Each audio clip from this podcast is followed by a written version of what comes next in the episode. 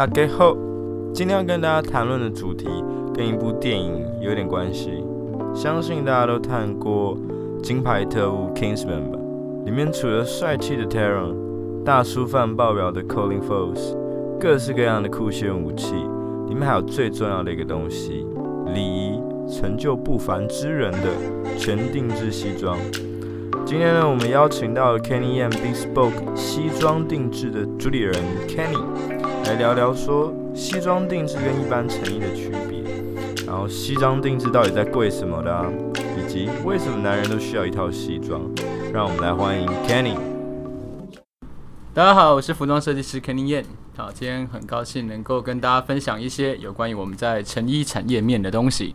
对，那希望大家在今天的访谈内容可以有一些对我们在台湾的西服定制啦，然后服装产业这个传统工业上面可以多一点点的了解跟熟悉。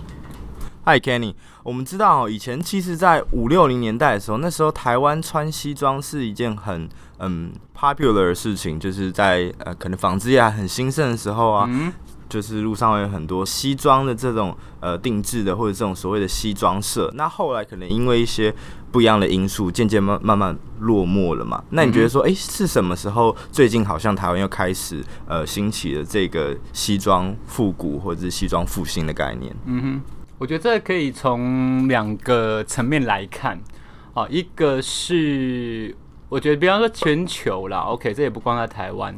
全球对于绅士风潮的再度兴起有很大的关系，比方说像刚刚你提到的像《金牌特务》这样的电影，又或者说像以往一直以来时装圈，就等我们所谓时尚圈跟西装圈，它其实是分成两大块。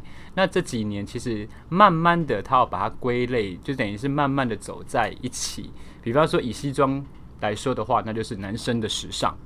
好，那以往其实这样子的。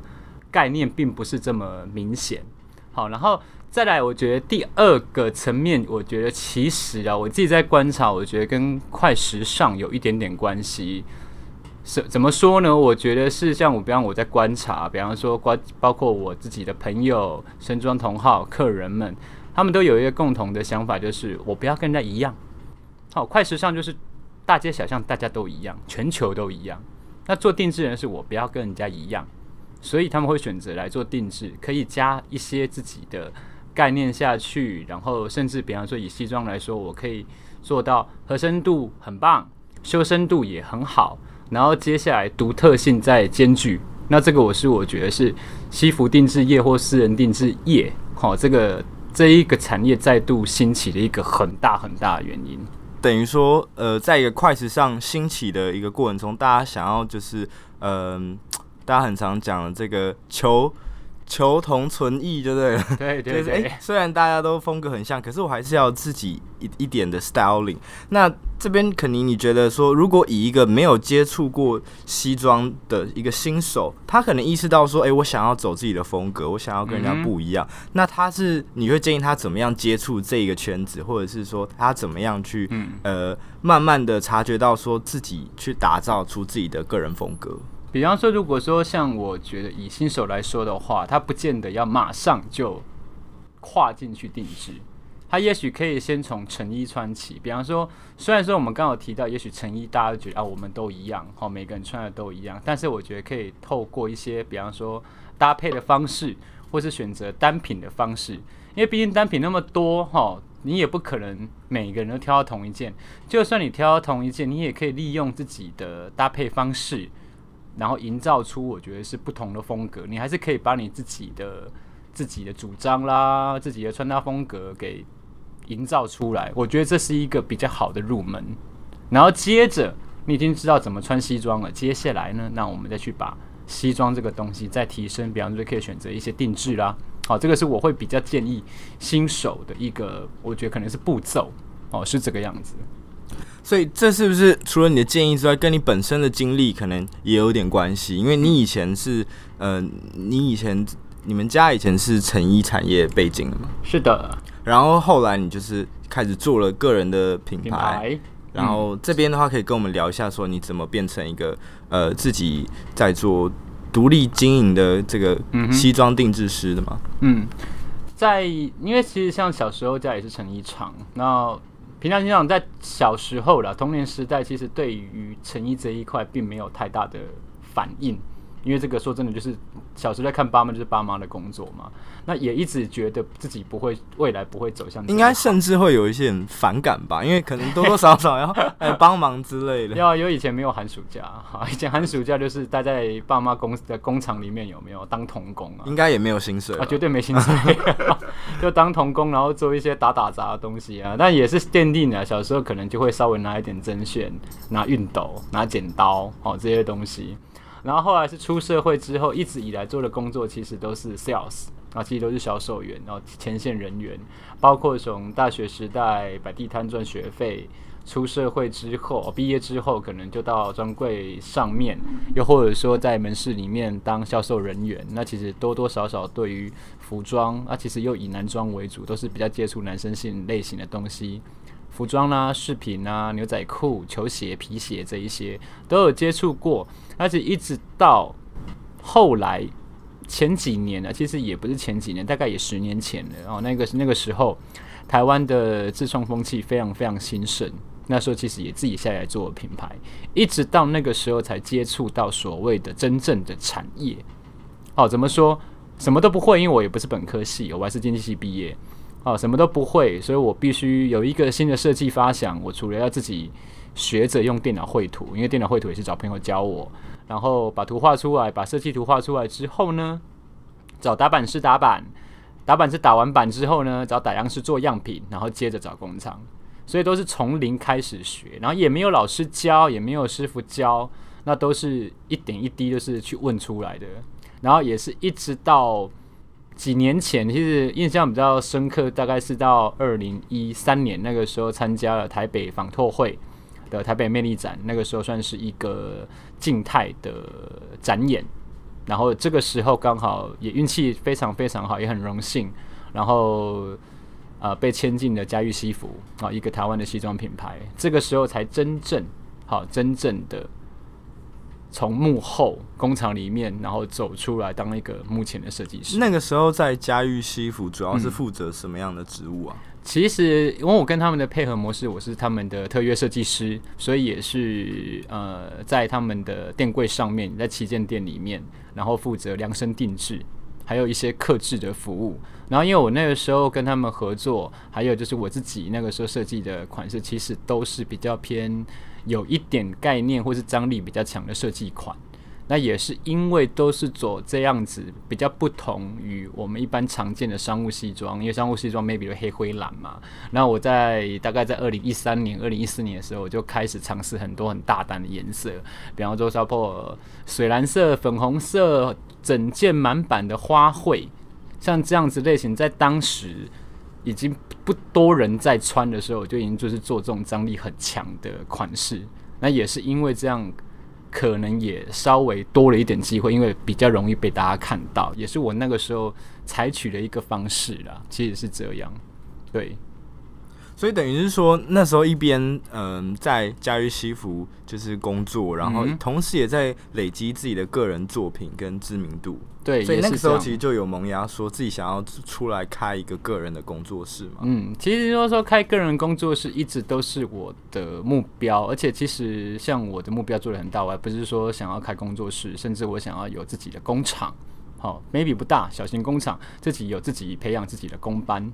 然后接下来再进阶的是自己的品牌，到那个时候才有可能会想要可能自己有自己的的店面，因为我一直目前的的方向都还是想要再把一些年轻的师傅们再培养起来，因为这毕竟在台湾，其实说真的，我跟其实国外很多的西装师傅也聊过哦，你在网络上有聊到，其实西服定制断层这个事情是全球都有。哦，不是只有台湾有这个状况，邻近国家、亚洲的国家，像日本、韩国、香港、马来西亚、新加坡、中国大陆，其实他们都有这样子的状况。远至欧洲、英国、意大利这些西装文化非常非常底层、非常非常深厚的，他们也碰到一样的状况。对，所以我会在这个时间点先把这个事情当我的第一阶段的目标，其实也是有原因，我必须还是要去考量到，也许在若干年后。我们线上的老师们，他们一定会面临到退休的问题嘛？那我们新生代的，甚至 even 我们中生代的 talent 们，我们能不能把这个棒子给接下来？哦，这个是我目前一直在算是很努力在投入的事情。嗯，那你觉得说，因为刚刚提到说，整个西服产业在呃。就是世代的交接上有一个断层，那你觉得这个断层主要的原因是什么？像我自己个人想到，可能就是说，哎、欸，可能跟快时尚的兴起，或者说一些运动大牌子的 Nike 啊、艾迪达这样子的运动风格，呃，变成一个主流的一个穿衣的一个趋势。那除此之外，你觉得还有什么样的原因造成了可能前一阵子西装的式微？因为如果说以台湾来说好了，台湾在西装产业的断层大概。我目前在观察，大概有二十年。那这是二十年间发生了什么事情？好，很主要的一个因素是成衣产业蓬勃。为什么成衣产业蓬勃？也许你有很多新的机台，很多新的技术，你不再是这么去需要依赖手工师傅的制作的时候，你可以用大量的机器生产来制来取代手工的时候，这时候当然这个是是。消长嘛，一消必有一长，或是一长必有一消，所以在手工的部分，它的接它的需求度就没有拉那么高，因为成衣多了。OK，然后再来也是这二十年间，尤其像在碰到台湾经济起飞的那个时期，这种大量劳力投入的工作，是不是当时下大家所愿意去选择的工作？这个非常非常重要。如果说你可以。选择一份工作，你在其他地方可以简单来说，你可以赚到钱，你可以赚到自己的 生活所需的时候，你会不会想要去学这个技术？未必啊，嗯，你这个很简单，未必啊。就为什么要去学到这种就是大量劳力投入的？我有很多更多可能轻松一点，甚至 even 是赚大钱的机会，我不见得一定要选择这工作。所以两个方向一样是两个方向，需求跟供给。好，这是经济学很简单的两个最大因素。你有没有需求？你有需求才会有供给，那这二十年间需求整个降低，你势必就不会有这么多供给。对，那这个是我觉得是这二十年之间产业怎么讲，整个衰退一个最大的因素。还有我们刚刚有讲到需求，你为什么需求少？美式休闲进到台湾，影响其实非常非常大，因为你在西装这个东西一直目前还是被大家所认为认知为什么工具。我必须穿，我才要穿。我平常不必须穿的时候，我根本不穿。会不会有？会不会有一些人说，那我平常不工作，我也是要穿？真的非常非常少。那所以大家平常的日常服都是美式休闲取向的时候，你会不会穿到西装？不会吗？那相对来说，你的需求就出不来呀。需求出不来，肯定没供给。对，就大概是我觉得这是很简单的几个几个因素，但是却造就了这二十年间的整个大衰退。那这几年，其实说真的，像我们一开始在讲，说真的，就是说几个几个风气的回回馈啊，我觉得那是一种回馈，回馈再回来，那也得以让一些我们现在线上，或是说当时现当时候已经在线下的西装师傅，能够再回来这个产业，甚至吸引在更多年轻的学徒也好，tailor 也好，他们愿意下来学这个技术，这一门其实我觉得这已经已经算是一门工艺了，嗯。好，那因为你刚刚有提到说，现在西装的一个生服产业算是有回到一个比较小复兴的一个阶段。那因为你自己在开个人工作室嘛，嗯、除了你刚刚提到说，呃，可能产业或者是师傅之间工艺的断层，你觉得做个人的工作室上面还有什么经营上的难处？其实我觉得个人工作室不像一般店面，一般店面你就是可能就是在大街上，在车水马龙的地方，个人工作室大部分它不会是有一个。简单来说，它不会有一个招牌让你看到。那这时候我们就要利用很多什么？第一，我们要利用网络行销，好，再来就是口碑行销。那我觉得网络行销很简单，是因为现在目前这个时代就是一个网络的时代。好，你在网络上面你可以搜寻到各式各样的资讯。那口碑行销是我觉得目前我自己一直以来都有在执行的。因为为什么说口碑行销是我在执行？因为这个对我来说非常非常简单。简单就是你把这一个客人的这一套衣服给做好，他自然就会帮你介绍另外一个客人。简单来说就是这样，所以口碑行销，我觉得对我来说是最简单的原因是在这里。你做不好，你打再多广告也都没用。这个就很，我觉得这个就很显而易见，而且这个就是很基本的一个功。你东西做得好，或是说客户真的觉得你有用心在做，也许你的技术比不上老师傅，因为我们就是落后人家二三十年嘛，这个是不争的事实。但你能不能比他们更用心，做好做满，然后求新求变？好，这个是我自己一直以来我会比较去着重的目标。技术我跟不上，经验我肯定跟不上，但我能不能加一些很多？我觉得是现在目前当下。族群们要的一些比较新的思维进去，这个是我必须要去做到的。但是我们还是得是什么？学习老师傅的经验，去承继老师傅的功力。哦，这是两两个面向，是我目前一直一直以来都有在做的。所以说，客人有一大部分可能是因为口碑行销而来的。嗯、那像因为我看你自己的粉丝专业，有时候你会分享你的作品嘛？是啊。那像有时候可能有一些艺人，像是景荣啊，或者是郑仁硕，嗯嗯、甚至是宪哥。对，哎、欸，这个就厉害了。对他们，他们会来找你做的原因是什么？就是说，可能是看到你的作品吗？还是说有客户推荐你？其实一开始是因为我做的。款式哈，本来就是比较设计款哈，特别款。那因为又加上呃，在台湾我们所谓比较否男装，又或者说西装的设计师本来就没那么多哦，所以相对来说我得到的机会也比较多。那也刚好我设计的款式对于来对于他们来说，其实都穿穿刚刚好，因为他们都会喜有蛮喜欢我的东西，是因为我的东西不会是太夸张，但是又有它的细节。然后他们又觉得穿起来第一好看、舒服，然后甚至像比方说，我拿锦荣来说好了，那因为大家的身形也特殊，要非常非常高大，练得非常非常壮哦，就是外国人身材，所以他也是一个属于他觉得他成衣没那么好买哦，所以他也是蛮依赖定制的一个人。对，然后其他的像其他的艺人朋友，比方说像郑硕啊，最近拿了非常非常多奖，一个新生代很棒的演员，那他。也是像它的部分，我觉得是，我就做它的造型案比较多哦。那也是刚好，然后他穿起来穿我的衣服，哎，我自己也觉得非常好看，那他自己也非常喜欢。哦，目前的话，其实你说说，第一，我觉得是款式啊，款式有中他们的胃口，然后再过来口碑行销这一块倒是。在艺人这一块，我没有特别去经营，那我都是比较偏哦，就是帮个忙，好，大家有需要的话，我就帮个忙，哦，大概是这样。那也无心插柳，然后有得到一些还不错的机会，然后也是因为这些机会有被更多人所看到，嗯，就这样。等于是说，可能就是也是无心插柳的结果，然后他这些艺人的可能穿你的作品，也无形中为你带来一些曝光嘛。嗯，是是还不错啦，对，说对我来说，那刚好我觉得他们。穿起来好看，我觉得是对我来说，我就觉得最最开心的事情。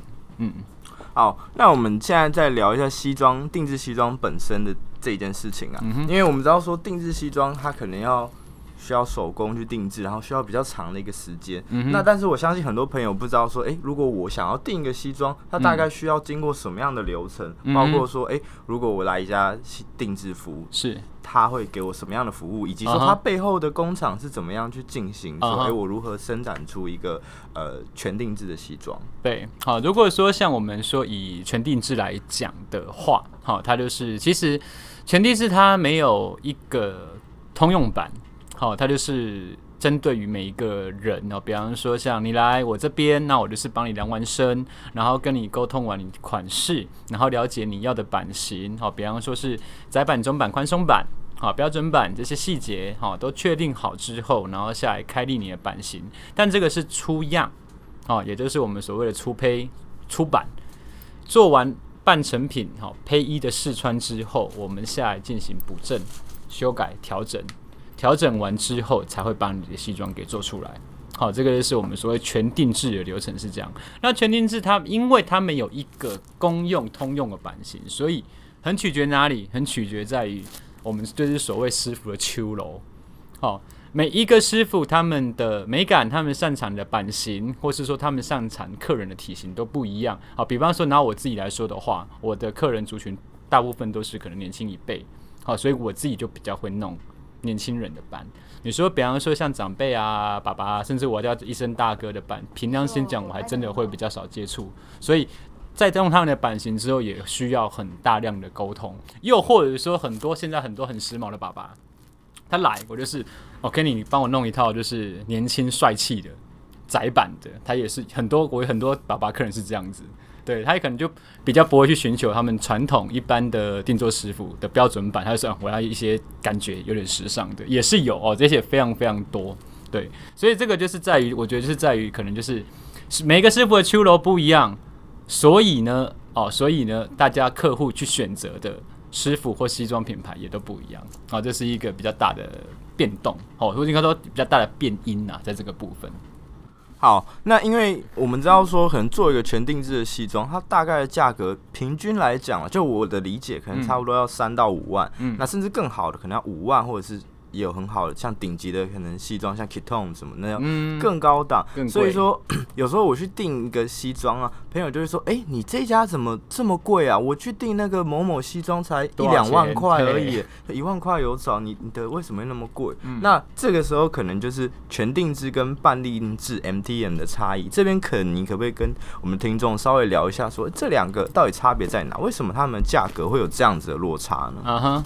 我们先讲一套西装的成本结构，好，第一个就是在原料，好，就是布料的价格，然后再过来另外一个就是我们所谓师傅的工脚，也就是师傅的制作成本，好，就是他们的 payment，就是这两个是影响西装价格最大的两个成本结构，然后再把这个东西带到全定制跟半定制，好，一般我们在台湾做的全定制。来说的话，通常他们会采取手工定制，然后手工定制也要看手工里里面手工的含量有到多少。当然，我们也有半手工，也有全手工。OK，然后另外一个就是我们说 MTM 的套板定制。一般来说，在台湾的做法，套板定制通常会交由工厂流水线生产。好，差那这两个差别在哪里？就是其实都在源头套板不套板这个动作，因为我们比较少会用。全定制开版，然后交给工厂去制作，这个比较少。那可不可以这样做？其实也是可以，但比较少会这样做。然后这中间比较大的差异是，像啊，在全定制，所谓全定制，它除了款式可以全定制之外，它的细节比部分，比方说我们说一套西装最重要在哪里？领肩袖、领子、肩膀跟袖子。啊，领肩袖这三个主要的元素，你只要对了，其他大部分全对。那当然，每一个人的身形。肩斜度不一样，然后肌肉群、组织、骨头发展都不一样，有先天条件不一样，后天条件的发展也不一样。那当然每个人体型都不一样。你说套板能不能满足所有人？其实真的有极限。好，据我的观察，其实它可以目前可以大概满足到市面上也许七成至八成的人。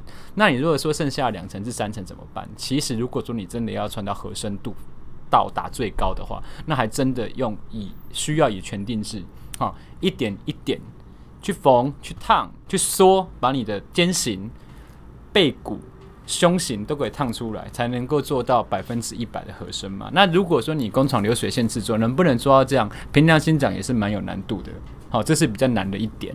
好，所以，所以为什么说市面上西装定制的价格会落差这么大？好，那其实当然说真的，我们也取决于师傅制作的工时。那你说像传统手工制作，你一套西装最快最快哈，经经验有就经验比较丰富的老师，不然最快一套也都要做三天嘛。那如果说像工厂流水线，它还不是一套三天，它可能是一天就来给你个快一点的好了，也许就有十十几套产能。好，所以。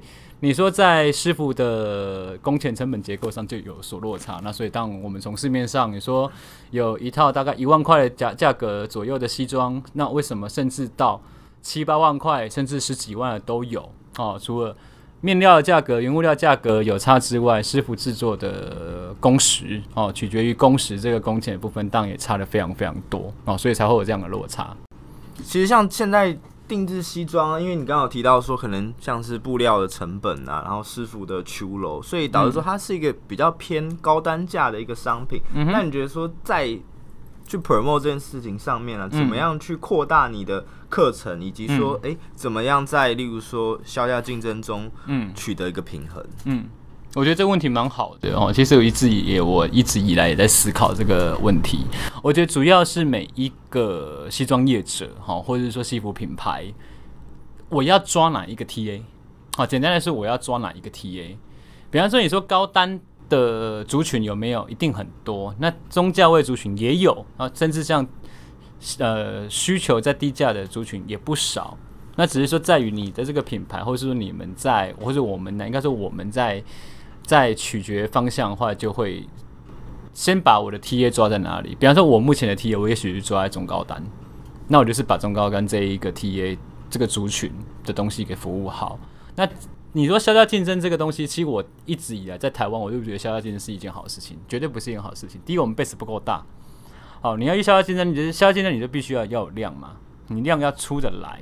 那以西装这个东西来说的话，它是不是没有数量也不见得，因为还有很多公司团体服也是有像这样子的需求存在，而且也不少，也不少。只是说它对于，好，它对于，比方说以工作室形态，甚至像西装店形态，我觉得就没有这么适合。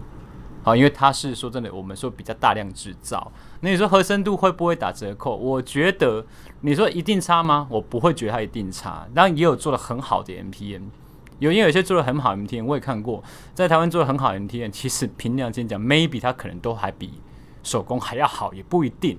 好，所以这个东西我觉得没有没有一个对错，只是说我觉得还是归纳于说你要做哪一群人，你就把你自己的定位做做出来。比方说我的客户群也许在中高价位。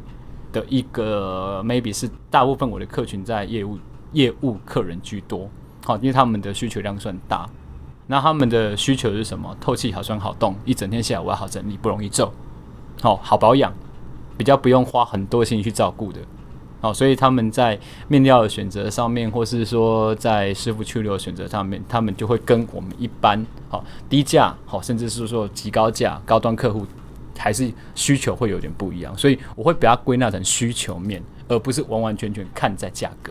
好，这件事情等于是说，可能针对不一样的 TA，你要去思考说，你要你的受众是怎么样的人，来找出适合你自己的策略。对，这样子。嗯，那肯定。因为你自己在做西装的定制，除了是个人的工作室之外，嗯、那你本身有没有针对嗯西装的这一个圈子啊？嗯、你有在做其他相关的嗯兼职或者是其他相关的参与吗？嗯，这边可以跟我们分享一下。像除了在服装本身哈，因为服装是我本业，那我自己同时也是 GQ 的专栏作家，也就是他们的部落客。然后在 GQ 的网站上面也有发布，就是不定期会发布一些文章。那其实大部分也都跟男装或是服装有关系。然后另外就是我自己也也常常受邀到全国各地去讲课，然后分享内容也主要是在一些，比方说我们说正装礼仪啦，然后西服的语言呐这一些。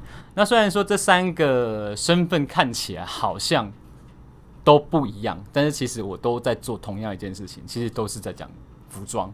哦，或或者是西装，所以对我来说并不会让我分心呢、我觉得其实反而是让我可以更专心。比方说，我能够做，但我也能够写，我还能够讲。好，用不同的方式，用更应该说更多元的方式，让大家去多了解西服礼仪啦、正装礼仪这一些东西。因为这东西，因为台湾并没有贵族教育，我们没有绅士教育，哈，所以这个东西是大家可能从小以来都比较。欠缺的，讲一个最简单的，也是蛮幽默一个人，甚至很多人到现在不会打领带。为什么？因为学校没有教嘛。简单来说，学校没有教，你没有机会打到领带，你怎么可能去学？对，那像我们有在写文章也好，或者说我们在讲课也好，其实无非就是让大家去多去涉猎，甚至吸取到这一个部分的一些专业跟知识。嗯，因为我之前看你之前有参与个计划，是 GQ 跟那个。美感的细胞嘛，就是这个粉丝专业，他们有做一个大学美感的教育计划，等于说去到。的各大院校去做可能关于西服或者是服装的一些呃知识的分享。嗯、那你觉得说，对于年轻一代，特别是学生，嗯，他们现在对西装的认知跟接受度是什么？因为我相信很多人，很多年轻的人觉得说，哎、欸，西装就是说，哎、欸，我新鲜人面试的时候却要去买一套啊，然后可能需要结婚会需要一套啊，嗯、那其他时间就是摆着。那我想问你说，你在跟这些年轻人接触之后，你觉得他们现在的态度，或者是他们现在对西装的认知大概到哪里？嗯，说到今年这个企划，因为我们也到了四所大专院校，好，目前到了四所大专院校去做分享，然后给我的 feedback，我觉得还蛮惊讶的，因为就是报名人数比想象中还要多很多。因为我一直觉得啊，一直觉得就是在大大学生代对于西装这个东西，可能对他们来说距离有点远，因为还穿不到。对，就没想到他们的参加踊跃之外，他们的发言好，或是说提问的状况也非常非常好，而且甚至不是只有男生哦，还有很多女同学来来听这个讲座，所以。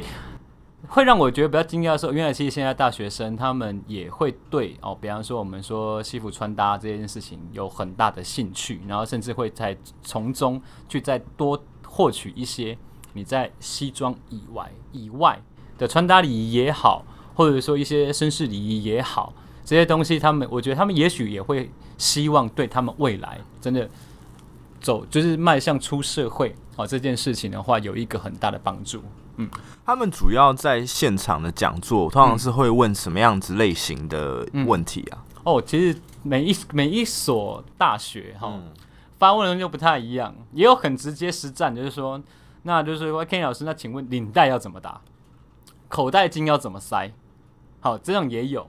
那我听过最多的，其实就有点回归到我们刚刚的问题：如果你人生第一套西装，你该怎么买，或该怎么定制？因为他们可能很多人绝大部分城市都还没有去穿到西装这东西，对他来说他们很陌生。好，它不像我们一般的休闲服装，你就不需要去想太多，T 恤就 T 恤嘛，对不对？你一一条牛仔裤就牛仔裤，那西装是怎啊？我领型要怎么选择？我版型要怎么选择？我面料材质要怎么选择？我款式要怎么选择？哦，对啊，他说他们这个东西对他们来说是一个很大的未知数，所以他们在这个部分的提问是最多的。我该怎么去买我人生第一套西装？嗯，好，那听到这边我就顺势问下去，因为我相信很多人不在不在场那个讲座，所以应该也蛮多的新手或者是不一样的人，他想知道说，诶，如果我是一个新手的话，我肯定会推荐什么样的单品或者是什么样的服饰是、嗯、呃比较适合出街或者是比较百搭的东西，会建议我们优先购买。嗯 如果说我把这个东西分成两块来讲哈，如果说是正式西装，我们所谓正式西装，也就是我们说在商务职场上我们会穿得到的西装的话，如果一开始我们并没有这么高的预算去做定制，那我们要去买成衣也 OK 哦，这个是绝对可行的。那当然我会比较建议的方向是多几个品牌，然后多几个版型去套、去穿、去直接感受哪一个轮廓是你最喜欢的。然后再再就是，我觉得就是像台湾的天气比较闷热潮湿，在面料的选择上，我也会比较建议是越透气越轻薄越好。那很多人会疑问，越轻薄越透气会不会越软不够挺？其实不会啊，因为西装除了面料之外，它在内衬结构上面有，它在内衬结构上面是强化的非常非常大。好，所以不用怕布料薄就软塌，其实不不见得会是这样，很多布料薄它也是做的相当硬挺。那这是面料部分。那如果颜色的部分的话，我会不会这样？因为商务西装不外乎黑灰蓝嘛。那我自己个人我没有这么建议黑，因为很多人会觉得我人生第一套西装好像一定要黑色。其实我会比较偏希望大家可以打破这个观念，因为黑色西装它不是不好，只是说它难免让我们看起来非常非常沉重。好，沉重跟稳重是两件事情。很多人会觉得，啊，黑色西装看起来比较稳重，比较正式。其实不会，我觉得有时候它可能会让我们带的沉重一点。如果今天你的肤色的条件不是这么好，好，可能台湾人嘛，台湾人我们就黄种人，我们的皮肤都偏黄。那有些人可能还偏蜡黄。如果说你要让你的气色变好的话，我反而会比较建议是蓝色系。那蓝色系会不会太亮？不会，其实你就挑一些深蓝色。蓝黑色或者说靛蓝色，像这样的色系，我觉得都很好。而且蓝色给人家的第一个反应直觉就是沉稳、干练、专业度也够。好，所以第人生第一套西装，我都会在颜色上，我都会建议说我们可以以蓝色。那第二套也许再追到灰色系。好，然后其实再来才要需要黑色。好，其实这是我很多经手客人的，他们步骤其实都是像这样子。哎，这个是我自己会蛮建议的一点。然后。至于你说版型上面有没有，真的就是多试啦，因为每个品牌他们设定的版型不一样，而且有些比较专业的品牌，它可能在一个品牌里面，它会设定了好几种，可能两到三种的版型。那这两到三种的版型里面还有尺寸的分别，所以就是去试穿，好，不断的去试穿，好，找出一个你最喜欢的轮廓，好，这是我的建议。那单单品上的搭配呢？嗯，你有没有什么比较建议的？单品上的搭配，当我们刚刚讲完西装嘛，那不外乎我觉得你还是需要一双好皮鞋。好皮鞋不见得一定要贵，好就是好穿，合你的脚型。那怎么挑皮鞋？跟西装一模一样。市面上品牌这么多，百货公司专柜也有很多哈。我们台湾自创品牌也有，好，国外代理的品牌也有，就是每一家每一个皮鞋款式都去试穿，因为他们楦头的设定都不太一样，有窄版的、修长的，也有宽版的、高脚背的、压脚背的都有，好，就是都是试穿，还是以试穿为原则，好，就是西装以外，鞋子就很重要。那再关于说配件，像口袋巾、领带，这个我觉得其实之所以叫配件嘛，它就是搭配你来用的，我就不会说你一定要有什么方向。但原则上，我觉得你把西装搞定了，把皮鞋搞定了，其他配件要加上去，其实就很简单了。好，其实就很简单。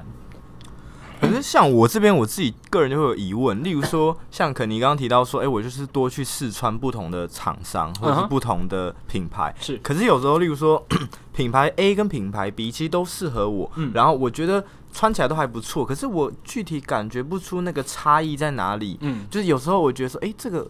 很好看，可是我说不上来哪里怪怪的，或者说，诶、欸、哪里适合我或不适合我，我怎么样去品，呃，就是培养出这一种美感，或者是这种敏锐度，知道说，诶、欸，这个就是我要，这个就是我不要。因为有时候可能大家的对这个东西不够了解，他的喜好度是没办法做出来的。你怎么建议我们去训练这样子的的敏锐度？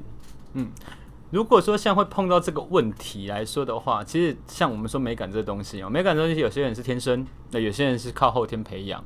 那其实平常心讲，我自己也是，我觉得我自己平常，我也是靠后天培养啊。因为其实当年我在报美术班的时候，有一门课叫美术性向测验，我是没过的。那表示我的美感不是大家标准内的美感。所以我，你高中的时候想要考美术班？对对对，是有的，但就是性向测验这一个没过。其他像数科、学科都都分数都不错，就是性向测验这个都没过。然后我就想说，那这个是也许我的个人眼光比较独特，不是在于大众的标准内。好，那话说回来，那怎么培养？那我觉得，如果说你还找不出一个自身喜欢的东西的话，那我觉得从模仿开始。好，现在网络时代嘛，我们在脸书、在 IG。啊、oh，even 像在 Twitter 上面，我们或者是你去 Google 很多的照片，有很多的，比方说国内外的身装的呃知名的布洛克啦，或者是说知名的 KOL，你可以在这么多人里面去找一个你最喜欢的，或是他的身形，even 是他的那个什么 face looking 是最跟你最像的好然后你可以先从模仿他开始，然后再从这个模仿中去找，把自己的路线给找出来。哦，这个是我自己很喜欢的，也是比较建议给客人的一个方向，因为这个真的差很多，因为它会让你少了很多怎么讲去尝试或是多体验的的时间，因为你已经有一个目标嘛，你有一个雏形在，比较不会花冤枉路跟可能 maybe 冤枉钱了。是是是，对。然后像品牌本身的话，我觉得我们一直说国民品牌，国民品牌哈。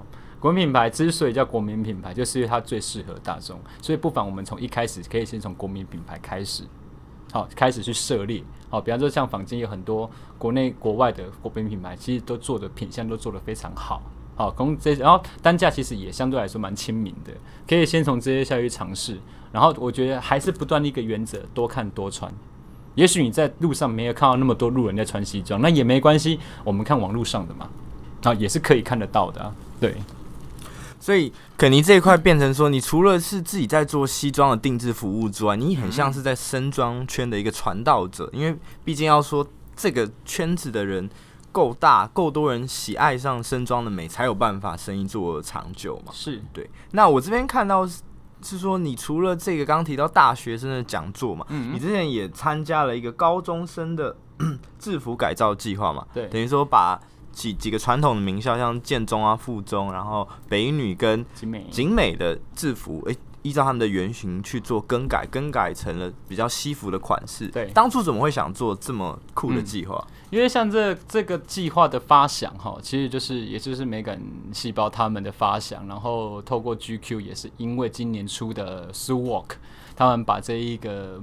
计划去发想出来，那其实这个计划是一个虚拟的计划。说这个平常心讲，我那个时候也是觉得有趣啦，因为真的是一个永远不会被实现的计划。因为我不可能去把这个四个学校的制服去改变。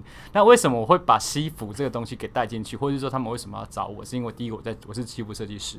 那为什么我会把西服概念给带进去？是因为就像我们刚刚讲的，很多人可能 maybe 到现在都不会打领带这么简单一件事情，或者说不会打领结，是因为什么？学校没有教。那那学校为什么不教？是因为他们没制服没有西装。好，也许很多学校制服，也许它是可以，它可以开放到，也许穿运动服都可以去上课。好，现在我也好像也有看到一些像这样的学校。那凭良心讲，我我自己为什么会打领带？是因为是我高中的时候是我的教官教我们的，因为我们的制服里面有西装。好，所以我们就必须打领带。那也造就说，哦，原来。西装我们怎么穿，或是领带我们怎么打，衬衫我们要怎么扎才把它扎得好看？所以像这个计划，其实当初呢，他们说制服改造并没有设限，一定要用西服带进去，西服的元素带进去。所以我个人把西服的元素带进去，无非就是要让大家知道说，哦，原来其实我们可以早一点学会穿西装这件事情。对，虽然说。出来反应评价非常非常两极，但这个是我预料中事，但是我没有预料到是一件事情，其实是我很开心的一件事情，就是反应比我想象中的还要再热烈。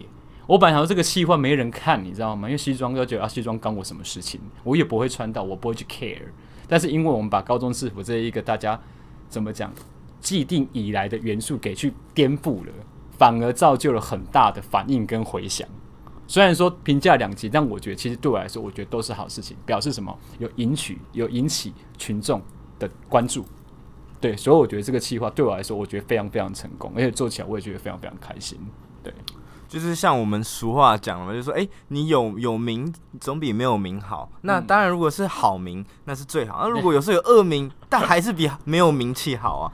那因为 这这个的计划，因为我本身今年有去参加 SWORK，然后也有看到这一些呃有穿。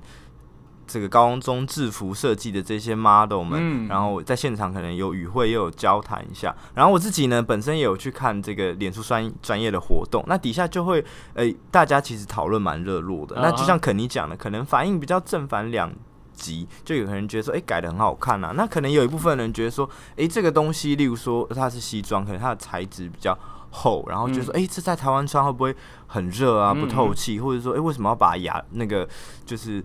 西方国家的东西带到我们的台湾来，就是太热了不合适，或者是有些人可能会针对，特别是诶女女校的西装，他觉得说诶这个裙子太短了，好像 这是不太正式啊，就是 你你怎么这样子搞呢？之类，就是你对于这个事情有没有什么看法？还是说另外一方面想提到说，就是美感教育的部分，你觉得可能台湾这一块我们目前还还缺乏了什么东西？因为其实说像。我一直以一直以来啦，我觉得我们台湾的教育比较可惜的地方，是因为我们在于像美美学这一块，一直相对来说并不是太重视。好，像大家也都很有经验，比方说，甚至像我这个年龄层的七八年级生的，很很多时候我们学校的可能我们的美术课、美劳课，可能也就被会被牺牲掉，拿去补什么补国英数，嗯，非常非常长。这个我相信大家听到已经非常非常有共鸣。为什么？因为就是。你就是怎么讲，嗯，不重视嘛，就觉得啊这个无所谓。那我觉得真的是比较可惜一点是，美感这种东西，你有先先天条件没错，但你能不能经过后天的培养？可以，比方说像色彩学，好，色彩学这个东西学校都不会教，但我觉得其实它非常非常有用。好，它能够让我们说，你对于色彩的敏锐度，甚至还有我们说像美感这个东西，比方说两样单品好了，摆在你。摆在你眼前，他们都是你的尺寸，他们同样一个价格，但是也许你偏偏会选择一个，选去选的那一个，我们觉得没那么好看的，那这个就是我们所谓的美感的培养。那在于就是为什么？那这个东西我们就是什么？眼睛是我们说眼有眼睛什么灵魂之窗嘛？它可以去透露很很多讯息，它也透露了，它甚至它也出卖了你对美感这个东西讯息的传递。好，所以我觉得这个东西是比较可惜一点。那也因为这一个企划，我。相对来说，重新把西装，甚至把面料，我们说纺织品这个东西带进去。台湾很热，没错，不适合穿西装，我也承认。对，我也承认。但是呢，你还是得学着穿嘛，你不能因为不适合你就去逃避它。我们常会讲的一个东西就是，很多人说好早期啊，可以早期，大家早期大家说英语或是美语，它是世界共同语。那你我们会会讲服装的世界共同语言是什么？西装嘛，是不是全世界都在穿这样子的东西？全世界语言都一样，对，所以这东西能不能去让我们多培养一些国际观？我觉得是可以啊。它的确它是西方的东西啊，所以它叫西装啊，对啊。但目前来说，这个东西的确是我们说穿着礼仪或男装男装界来说世界共同语言，其实就是西装。对，那你怎么是学着把这个西装给穿对穿好？因为你把它穿对穿好，你不管走到世界各地，他都会觉得你穿的是体面、好看、挺拔、利落。这个是不会有任何一任任何其他的，不会因为国家不同、民情不同去参加什么变化的，所以才说这个叫共同语言。对，所以为什么说我们这一次的企划会把这个东西带进去？很多人觉得我们不会穿西装嘛，或者是说你这为什么你这大家会觉得啊，你这为什么这颜色？款式穿起来这么老气之类的，因为你西装，你会觉得老人在穿，你当会觉得他老气啊？难道不是这样子吗？对啊，你的先，你的刻板印象，你的先决条件，你就已经把它否定掉了，不是吗？对啊，那你说这个跟教育有没有关系？我觉得这个有绝对绝对的关系，因为你没有把这个东西从小看到大，你把东西从小看到大，你不会觉得它陌生，你不会觉得它奇怪，你绝对不会对它有刻板印象。当你把它从小看到大的时候，会有刻板印象吗？其实不会的。对啊，我觉得这东西就是，这个就是我觉得是常年累积下来的一个一个比较，我觉得可能没有这么可惜的地方了，应该就是一个可惜的地方。那如果说可以从我们这个时代开始，刚好也搭着这一个全球绅士的风绅士绅士风气的风潮，然后台湾定制业的再回来，就是再重生，大家这个风潮能够让大家把这个东西再带进去我们从小到大的教育里面的话。那我觉得这是一个非常非常好的影响，对，我的想法是这样，等于是说这样子的美感，我们过去可能没有接受，所以不习惯。嗯，那现在的方法就是我们尽量接受多元，或者是我就一直让你看嘛，看到你习惯为止嘛，就这样啊。那这这个东西我觉得很妙，就是说可能跟之前的一个。风潮也有扯到，就是说，诶、欸，我们在讲西装的时候，以前我们会觉得说，诶、欸，这个西装剪裁好老气哦。那前一阵子，甚至现在还有会流行所谓的这种韩版西装，那就是讲这种比较。剪裁比较紧的，然后甚至比较窄的，那它可能单价也比较比较便宜，大家比较能负担。那可你可不可以跟我们解释一下说，说这个韩版西装这种名词是怎么样蹦出来的？它真的是韩国的西装吗？其实哦，大家韩版西装这个东西哦，其实也不是台湾人发明的。如果说真的要追根究底，有没有？我们应该要把它追根究底到淘宝上面，因为这个名词大概是从一开始是从，比方说网网络购物哦，就是我们说网络网络卖家上面开始是取了一个叫。韩版西装、韩式西装、韩风西装，因为搭搭了那一个时候，那个时期韩剧相当相当火红的那个时候，他们觉得，哎、那在剧里面的男主角穿的就是的西装，我们就叫韩版西装。其实这个倒不是画上一个等号，只是说那个时候他必须要把它形象鲜明化，因为一个东西产品形象鲜明化，你才会记住它嘛。对，其实它就是一个，我觉得它是被背负了一个这样子款式的西装，或这个版型的西装，它莫名其妙被背负了一个原罪，就它也蛮 倒霉的。对，我觉得是这样。那只是说，像以这样子类型的西装，毕竟 OK，毕竟它比较好，相对来说比较跟流行。你能不能去穿这样的西装，绝对可以，但它不会是你每一套西装都长那样子。你可以跟流行，跟流行很好，好，你可以多有一些。比方说，比方说流行时尚一些比较前端的一些流行敏锐度，慢慢培养，我觉得 OK。但你不可能把你所有的西装都长这样，你还是必须要有标准版的西装。所谓标准版的西装是什么？你能够穿去上班的，你能够穿穿在一些正式场合的，能够表达你的稳重、干练、专业的。对，所以我们常常说，上班的西装或者说商务场合西装，你不是要穿的帅，你是要穿的体面。你如果说穿的太帅，我们所谓那个帅，就是比方说你穿的真的是很 high fashion 的，那对你的形象会不会有一个误解？肯定会有，好，肯定会有，因为我们一直在讲，当你还没有开口讲第一句话的时候，你的服装肯定会帮你讲第一句话。那这个这一这一句话你要怎么讲，真的是看你怎么穿衣服，很简单。好，很简单。好，那其实像话说回来，那韩版西装在这几年可能稍微比较销声匿迹，这个也很正常。为什么？它就是一个很跟流行的东西嘛。那只是说在于这个流行能够维持多久而已啊。那其实说现在大家慢慢把把西装的轮廓，我们说轮廓给穿回来了，衣长也没有像几年前这么短了。好，大家都偏偏把它加长加到标准了，但也不是过长。OK，那你说？腰身的部分也没有像几年前紧到一个，它可能一点量都不留给你。现在慢慢把腰身的量给放回来了，都归于标准的，这是一个好现象。因为我们先把标准的先学会穿好了，你再来挑战变化，这才是一个合逻辑的步骤嘛。对，其实是这样。哇，我想，我要我要是想到说哪一天我醒来发现衣柜打开都是韩版西装，我应该会 哭出来吧，整个烧毁这样。好，那因为我们刚刚提到比较流行的这样子的韩版西装，然后也有这种标准的。可能西装或者是正装，那我们知道，就算是标准的正装西装，它里面还是有很多风格。例如说，我们在 Kingsman 看到比较英国的风格，或者是像也有法式的意式西装，甚至所谓是 Ivy 的常春藤这样子的学院风格。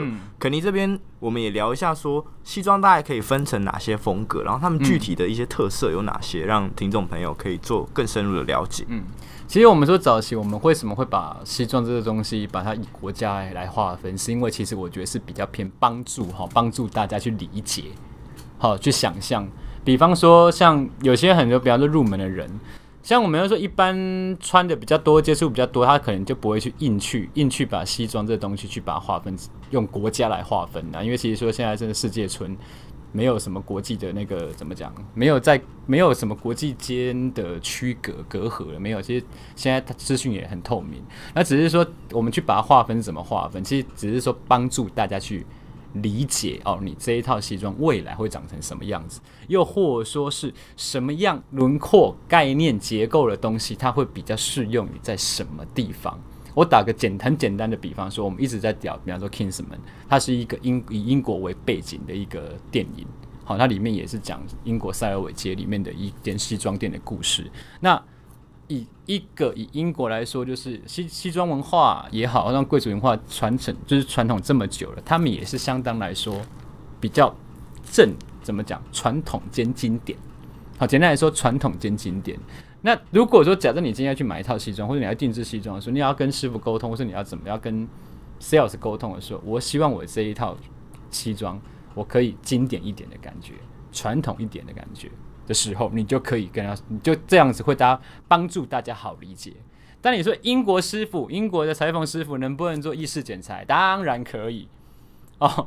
意大利的裁缝师傅他能不能做法式剪裁？当然也可以。好，所以这个我觉得，像我不会去硬去把用国家划分。早期我们会这么划分，是因为真的说说呢，帮助大家去理解跟想象你这一套西装可能会出来的轮廓。因为毕竟我们必须要让消费者去好感受到说，哦，原来我的西装未来会长这样子。对，那如果说以现在来说，我倒是不会硬去那么硬硬去那么那么硬，就是这么制式的去划分呐。我我自己个人会是这样，我自己会觉得。没有什么所谓的哪一式西装最适合你的那一套，最适合你身材，身你身材修饰度最好的那个就是最适合你的。那你是你是台湾人穿台式啊？我想法是这样，对啊。那你说台湾人我们能不能说所谓穿美式西装？美式西装，美国品牌或只能做美式西装吗？不一定啊。我美国品美国米饭，我能不能做英式轮廓也可以啊，就大概是这种感觉啊。所以现在我比较不会硬去划分，只是说对于入门的人，我们还是会用这种方式去让他好理解。好，简单来说是这样。我们今天聊了很多哦，关于说整个西装的产业，然后大家对西装的一些迷迷失啊，还有说，诶，整个定制西装是怎么出来的？它的定价为什么是这样子？嗯，那最后想跟 Kenny 啊聊一聊，说你对于西装未来的趋势。你觉得是什么？因为我们之前可能在今年的 GQ 论坛、嗯、这个问题也有也有被这个呃美对美国 GQ 的总监 莫尔他之前也有被提及这个问题，说哎、未来的西装的发展是是怎么样子，嗯、或者他是不是已经视为了？嗯、这个这个方向，你作为一个从业者，你有什么样的看法？其实我我反而对这个论点来说，相对来说我会比较我我我其实我蛮乐观的。其实我觉得像西装这个东西，我觉得。我觉得会会会会有越来越多人穿，这不是说我自己 就是欺自己欺骗自己的乐观。虽然说我是从业人员，说真的，我自己会观察到也感受到了。第一就是很多年轻人，他对于西装这个东西，他越来越感兴趣，他也想要穿，然后穿出一个就是他想要喜欢的样子。好，OK，那当然我们一直在提提在提到供给需求这个东西，你有需求，当然供给就会成长。好，这个是一个我觉得是正向的。我觉得相对来说，我觉得这是一个很正向的一个思考。那我自己如果说你问我，我觉得未来西装会长怎样？我觉得它会更日常，会更融入生活里面。比较不会还是被大家所定义成工具。什么叫工具？今天我要去上班，我才穿西装；我要去喝喜酒，我才穿西装；我要去面试，我才穿西装。没有，我平常 maybe 我平常可能跟朋友晚上好去吃一个饭，我能不能穿上一件很简单的休闲西装，一件 blazer，搭个很好看的牛仔裤，可不可以？可以啊，为什么不行呢？对，你看，我们应该这么说好了。一件夹克，一件 jacket，跟一件 blazer，一件西装，为什么我们一定会选择 jacket？没有一定嘛，这东西是你去选择的。那我觉得越来越多，我自己也观察到越来越多，其实大家会觉得，我就算上班，我的工作不用穿西装，但我也想要有一件漂亮的西装，我平常是能够穿搭的。好，这种这种这样子的客人，或者说这样子的需求，能够感受到越来越多。所以未来的西装会长怎样？我觉得未来西装就是越来越。偏向日常，现在也许我们能够接触到大部分都是商务西装，因为上班族才会穿。如果日常或是休闲西装越来越多的，我觉得这绝对是好事。为什么？很多人连不上班我都要穿西装了，那规模就出得来吗，产业就会蓬勃。对，这个绝对是正向思考的。嗯。因为我自己也有观察目前一些趋势，例如说像美国的高盛银行这么大的一个金融业，它现在开始也对员工说：“哎，你们不一定要穿所谓的正装上班。”所以我相信这个东西是变得越来越生活化，也也越来越混成化，就是它的。可以玩的花样会更多。那我觉得就老话一句，其实只要是就是人都会有爱美的欲望，只要这个东西是好看是美的，我相信大家只是需要被挖掘出来。大家一旦接受之后，其实说哇，这真的好看，我就会渐渐喜欢上这样子的一个文化。嗯，好，那我们今天也谢谢 Kenny 来 Barney's Talk 的 Podcast 节目。嗨，OK。那如果说大家对于关于说身装或者是可能时尚产业的部分，大家还有想要听更多的内容的话，那都欢迎来信来讯跟我说。那我们 Barney sto 就下次见喽，拜拜，拜拜。